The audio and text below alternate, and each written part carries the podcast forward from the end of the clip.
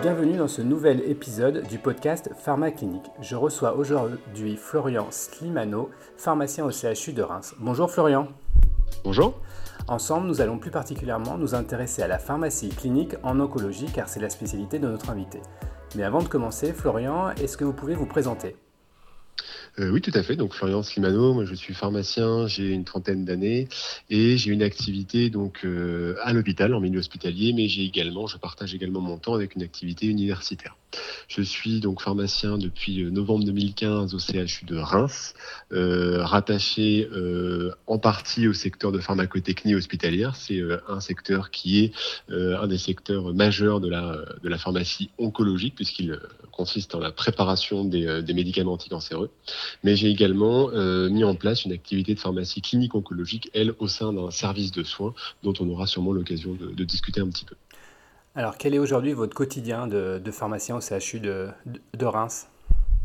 Et eh ben, il va être justement partagé entre euh, ces, deux activités. La première, euh, tout ce qui va être euh, préparation des médicaments anticancéreux. En tant que pharmacien, on peut être en fonction des journées, soit directement impliqué dans la zone atmosphère contrôlée qui produit les médicaments en collaboration avec les préparateurs en pharmacie hospitalière. Ça va être de la validation de prescriptions informatisées, mais également de la libération euh, pharmaceutique de médicaments anticancéreux. Et puis en parallèle, une activité donc de pharmacie clinique au sein d'un hôpital de jour de cancérologie. C'est pas forcément quelque chose qui est euh, très très commun, euh, même si on n'est pas les seuls, on, le verra plus tard. Et ça va consister à, en ce qui nous concerne en tout cas, à faire des bilans médicamenteux optimisés chez tous les nouveaux patients qui arrivent dans ce service-là, pour essayer de faire du lien entre la prise en charge ambulatoire, parce que ce sont des patients qui ont souvent un certain âge et qui sont malheureusement parfois il y a d'autres pathologies que le cancer avec des choses un peu plus communes comme le diabète ou euh, l'hypertension qui ont des traitements pour cela et donc on imagine rapidement que on va avoir euh, assez vite un nombre de médicaments euh, si on prend tous les médicaments du patient qui va être assez important qui peut générer des problèmes médicamenteux. Alors à, côté de... oui. Alors à côté de cette activité hospitalière, est-ce que vous avez d'autres activités?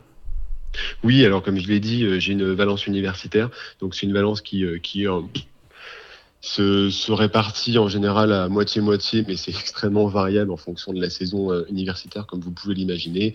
Euh, typiquement, il va y avoir toute la charge d'enseignement et puis des activités de recherche en parallèle euh, dans des domaines, en ce qui me concerne, de la pharmacologie des anticancéreux, par exemple. Alors Florian, dans ce podcast, on parle beaucoup de, de pharmacie clinique. Comment cette mhm. discipline pharmaceutique s'intègre-t-elle aujourd'hui dans le quotidien d'un pharmacien spécialisé en cancérologie?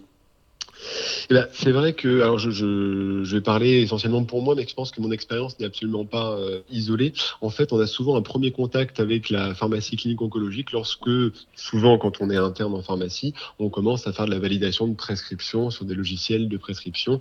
On valide uniquement euh, les prescriptions d'anticancéreux, mais on a déjà une première approche, c'est-à-dire qu'on va pas uniquement valider euh, des doses ou, des, ou des protocoles, mais on va commencer à s'intéresser aux éléments de tolérance qui peuvent arriver, pourquoi est-ce que telle dose va être réduite, est-ce que euh, les schémas sont bien respectés. Et donc rapidement, et ça, ça a clairement été euh, largement amélioré par la mise à disposition depuis une dizaine d'années euh, par des dossiers partagés, des données qui sont en lien avec le patient, avec sa biologie ou avec ses éléments cliniques. Bah, déjà, c'est un premier exercice, c'est de la pharmacie clinique dans ses fondements et c'est souvent à partir de là, c'est une forme de porte d'entrée pour mener d'autres activités qui sont, je dirais, un peu plus spécialisées. Alors tout à l'heure, vous nous avez parlé de bilan optimisé à l'entrée. Est-ce que vous avez d'autres activités euh, spécifiques de pharmacie clinique que vous faites avec les patients, voire même avec les autres professionnels de santé? Mmh. Alors euh, au CHU, oui, pardon? Oui. Au CHU, typiquement, voilà, on a deux activités. Une donc, qui date de novembre 2015, qui consiste euh, à faire ces BMO pour tous les nouveaux patients atteints de cancer. Mais on a également, là c'est un peu plus récent, hein, depuis janvier 2019, la possibilité d'effectuer des, consultations en collaboration directe avec euh, les médecins oncologues et avec les infirmières de coordination sur les patients qui se voient prescrire à l'hôpital des euh, traitements qui vont être dispensés en ville, entre autres, c'est-à-dire des chimiothérapies qui se prennent par voie orale. Est-ce que du coup, il y, a un, lien avec euh, la ville sur ces activités? Euh, bah, Indéniablement. En tout cas, c'est quelque chose qui est indispensable et qui, j'irais même jusqu'à dire, si ça n'est pas fait, a un intérêt qui va être rapidement limité, en fait. Euh, c'est des choses. Alors, nous, très clairement, hein, pour être tout à fait honnête, c'est une activité qui est assez récente chez nous. Il y a des centres qui ont beaucoup plus d'expérience que nous. Je sais que le, le centre de ils ont une activité qui est plus ancienne sur ces thématiques-là, donc c'est parfois intéressant d'échanger avec eux là-dessus. Et, et, effectivement, le lien, il est indispensable. Ça va consister alors tout simplement parfois à contacter le pharmacien d'officine pour le prévenir que euh, tel médicament va être prescrit parce qu'on sait que nos collègues officinaux n'ont absolument pas la possibilité d'avoir du stock de certains produits qui sont des traitements et qui sont souvent assez onéreux et que pour éviter des multiples allers-retours, on peut fluidifier le circuit en prévenant en amont les pharmaciens. Ça, c'est quelque chose, je dirais, d'assez euh, d'assez commun, mais on peut évidemment aller beaucoup plus loin en transmettant aux pharmaciens euh, les éléments qui sont évidemment des informations en lien avec son patient, mais comme le pharmacien est comme nous soumis à, la à la confidentialité, c'est des choses qui sont normales et on prévient les pharmaciens euh, du contexte pathologique, des perspectives thérapeutiques et, et, du schéma qui est mis en place avec éventuellement les analyses qui peuvent être faites en parallèle sur d'autres médicaments ou la consommation, par exemple, de thérapies complémentaires, de phytothérapie qui pourraient venir interférer avec ce traitement de chimio pour lequel on a proposé des choses aux patients, d'arrêter par exemple un complément et pour lequel il est indispensable de prévenir le collègue en ville pour qu'il ne soit pas pris euh, en porte-à-faux et soit également au courant. Alors avec les chimiothérapies, on le sait, il y a quand même des risques iatrogènes relativement importants et je crois que c'est un sujet que vous, connaissez bien. Pour vous, comment, comment le pharmacien doit-il être particulièrement attentif à ces, à ces médicaments, que ce soit à l'hôpital et en ville? Bah, le risque iatrogène, il doit être anticipé dans la, mesure du possible. Alors, souvent tendance à dire que quand le pharmacien euh, fait bien son travail, ben, on ne le voit pas. Hein, donc, c'est assez provocateur de le dire comme ça, mais c'est pas forcément totalement faux parce que bah, si le pharmacien réussit dans un monde merveilleux à anticiper tous les problèmes médicamenteux, ils n'apparaissent pas et donc il n'y a plus de problème. Donc, on aurait même presque du, mal, des fois parfois un petit peu de mal à voir quelle peut être la, plus-value du pharmacien. Bon, je, provoque un petit peu, mais c'est volontaire. Euh, plus sérieusement, euh, ça va être souvent justement de l'analyse globale de prescription pour essayer de limiter les interférences qui peuvent avoir lieu, euh, soit entre le traitement euh, ambulatoire et les traitements euh, oncologique, soit parfois à l'intérieur même du traitement oncologique. C'est une des nombreuses possibilités qu'on a pour diminuer la iatrogénie des traitements. Ça peut être également euh, d'effectuer des suivis rapprochés des patients. Hein. On voit nous les patients une première fois, mais il y a certains patients, on travaille actuellement sur des, la formalisation de critères et sur leur, leur standardisation, mais il y a certains patients pour lesquels on sait qu'il va être indispensable de les revoir une fois, deux fois, trois fois, euh, voire plus, parce qu'il y a un, risque potentiellement iatrogène qui va être propre à tel ou tel patient. Quoi. Alors Florian, on parle de plus en plus du lien ville-hôpital, notamment en pharmacie. Aujourd'hui, il y a de nombreuses chimiothérapies orales qui sont maintenant disponibles en ville. Euh, comment la pharmacie clinique oncologique doit-elle s'exercer en ville? Eh ben, elle doit s'exercer, elle devrait s'exercer, je ne sais pas comment on peut le dire, parce qu'elle s'exerce quand même en, partie maintenant, même si les choses ne sont pas forcément formalisées, mais elle devrait s'exercer finalement de la même façon qu'à l'hôpital, c'est-à-dire qu'on pourrait envisager euh, qu'un pharmacien euh, effectue un suivi rapproché et assez spécifique de son patient, à condition, et nous sommes bien d'accord, qu'il ait connaissance de toutes les informations relatives euh, à l'état clinique, les éléments biologiques éventuels, etc. Mais le pharmacien peut tout à fait être un relais de première intention de son patient atteint de qui viendrait au moins une fois par mois en moyenne euh, chercher son traitement anticancéreux et qui permettrait aux pharmaciens, sous forme par exemple d'un espèce de d'interrogatoire un petit peu formalisé, qui permettrait de, de, détecter euh, peut-être l'émergence d'un problème, d'un effet indésirable, qui permettait aussi, ça c'est important, de détecter, et c'est parfois en lien, un début d'inobservance Hein, ce qui permettrait en amont de discuter avec le patient, d'en déterminer éventuellement les, causes, et puis peut-être d'en parler rapidement avec le médecin traitant, mais surtout aussi avec le médecin oncologue pour essayer de prendre en charge, de reprendre en charge euh, ce patient et euh, d'essayer de, d'améliorer cette prise en charge médicamenteuse, quoi, par exemple. Alors, on le voit également, l'oncologie, c'est une discipline qui évolue euh, quasiment euh, tous les jours avec de nouveaux protocoles anticancéreux. Euh, va-t-on vers une thérapie de plus en plus ciblée pour la prise en charge du cancer?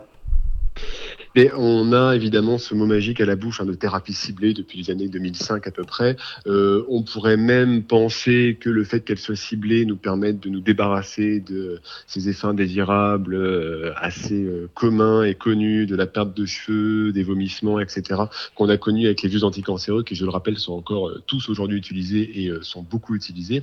En fait, c'est pas qu'on s'est trompé, mais le terme ciblé est un petit peu trompeur dans la mesure où en fait on s'est débarrassé de certains effets indésirables et on en a généré gérer d'autres. Donc aujourd'hui, le, fait de pas thérapie ciblée, c'est un petit peu euh, erroné par rapport à cela. On a surtout aujourd'hui des médicaments pour lesquels il faut qu'on apprenne à gérer des nouveaux effets indésirables qu'on ne connaissait pas forcément. Alors, on commence à avoir du recul pour certains. Je pense notamment à tous ces médicaments qui finalement induisent chez des patients parfois assez âgés un espèce d'acné qu'ils ont peut-être connu dans leur adolescence, hein, des espèces de troubles de la peau qu'on ne connaissait pas avant avec les anticancéreux classiques, des espèces de, de, diarrhées par exemple qui sont des diarrhées qui ne sont pas les mêmes que celles qu'on avait avec les anticancéreux classiques. Donc, euh, c'est évidemment l'avenir, mais euh, pas tout seul. Ça reste euh, d'avenir avec les anticancéreux classiques. Et ce ne sont pas des médicaments qui sont dénués de, d'effets indésirables, ça on s'en rend compte tous les jours. Donc des médicaments qui finalement n'ont rien d'extraordinaire par rapport aux médicaments anciens. Ils apportent quelque chose de nouveau avec également des nouvelles contraintes.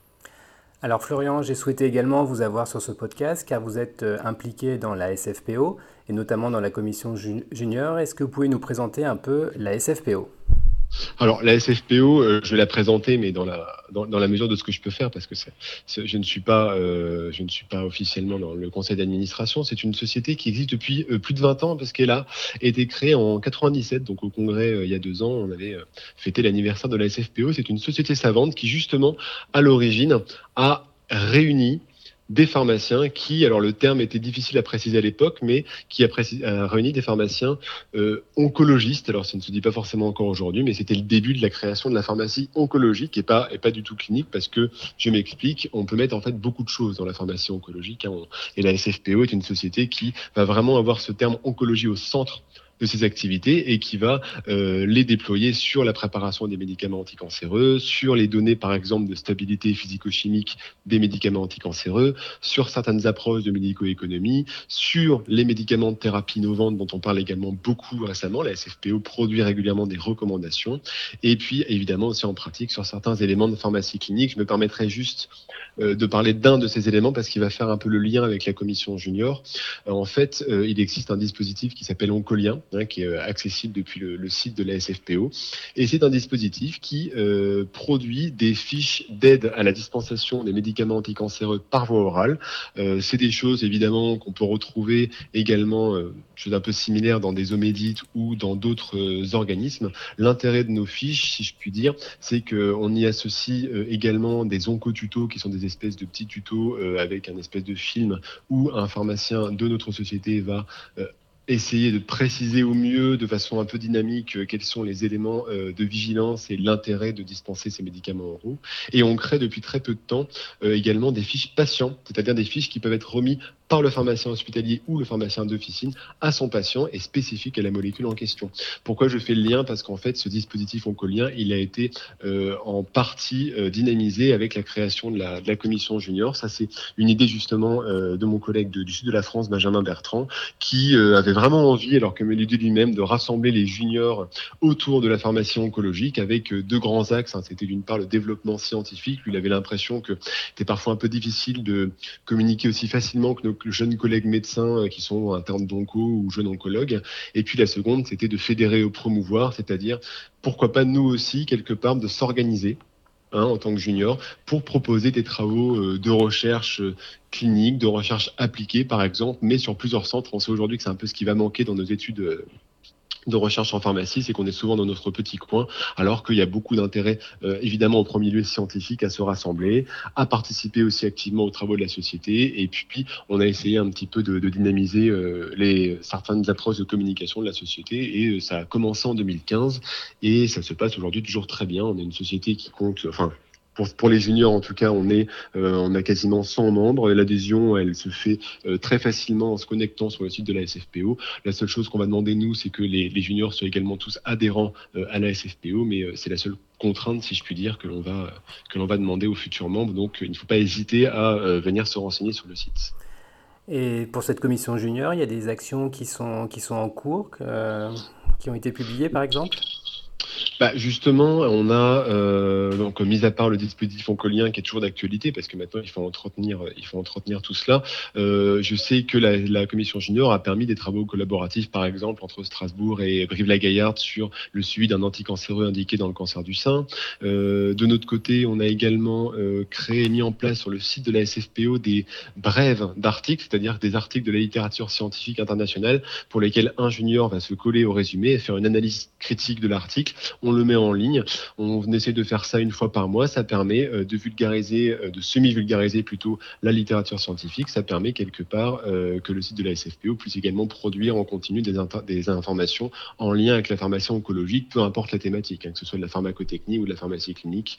Peu nous importe tant qu'on est dans la thématique de la pharmacie oncologique. Il y a après pas mal d'autres actions qui sont menées. Il y a également un, essai observationnel qui est en cours partagé entre 5 CHU pour essayer d'identifier une possible interaction médicamenteuse. Voilà, ce sont que des exemples. Les juniors participent également euh, régulièrement à la rédaction des recommandations de la SFPO. Je sais que nos collègues, notamment de Strasbourg, ont été très impliqués dans la rédaction des recommandations des consultations pharmaceutiques en pharmacie clinique oncologique. Donc voilà, euh, la commission junior. Euh, je pense, j'espère en tout cas, accompagne bien le conseil d'administration et essaie de participer avec son, son dynamisme euh, et avec la découverte de la pharmacie oncologique au mieux à la, vie de la société. Donc beaucoup d'informations qu'on peut retrouver donc sur le site de la, de la SFPO. Euh, tout est accessible euh, directement ou il faut quand même être membre? Non, il me semble que la plupart des informations sont accessibles directement sur le site. Maintenant, je ne peux que inviter les, non-membres qui se connectent à nous rejoindre. L'adhésion euh, n'est pas très très onéreuse. Et en plus, je me permets aussi de rappeler qu'il y a en octobre prochain, c'est le cas tous les deux ans, les journées euh, nationales d'actualité en oncologie, hein, le congrès de la SFPO qui se tient cette année à Avignon du 9 au 11 octobre. Euh, il doit encore rester des places à mon avis, je m'avance peut-être, mais en tout cas, il n'est pas trop tard pour essayer de participer. Et pour cela, évidemment, il faut adhérer à la société. Le, rendez-vous est pris. Alors pour finir, Florian, vous êtes également très actif sur les, réseaux sociaux. Est-ce que pour vous, le pharmacien d'aujourd'hui doit être également présent sur ces différents médias? Je sais pas si c'est à moi de dire qu'il doit être présent ou pas. Euh, et puis encore faut-il euh, y faire quelque chose d'intéressant quand on, est présent sur les réseaux sociaux. C'est vrai qu'à titre personnel, moi j'aime bien m'en servir, euh, surtout celui avec un petit oiseau bleu, euh, pour faire de la diffusion des articles que je trouve intéressants, des choses comme ça. Maintenant, ça dépend ce qu'on y fait encore une fois. ça peut aussi être rapidement chronophage. Je pense que je pense qu'on pas mal de gens savent de quoi je parle. Ça peut rapidement prendre du temps. Il faut le faire intelligemment. Je sais qu'en pharmacovigilance, hein, notamment, ils se servent parfois de certains réseaux pour faire la détection des faits indésirables. Donc ça, pour le coup, c'est assez original et je trouve que cette approche est vraiment, euh, vraiment très excitante. Oui, le pharmacien doit être connecté, il doit l'être de façon euh, pertinente, mais en tout cas, ce qui est certain, c'est que ça permet parfois euh, de faire des connexions interprofessionnelles, ça permet de faire des connexions intéressantes qui donnent après, dans la vraie vie, comme on aime le dire, des belles collaborations. C'est clair. Alors c'est ainsi que se termine cet épisode. Un grand merci Florian pour, ce, pour nous avoir parlé de pharmacie en oncologie qui constitue ben, vraiment une spécialité importante. N'hésitez pas à partager ce podcast et à nous laisser des, des commentaires, c'est important pour nous. Maintenant je vous donne rendez-vous pour un prochain épisode. À bientôt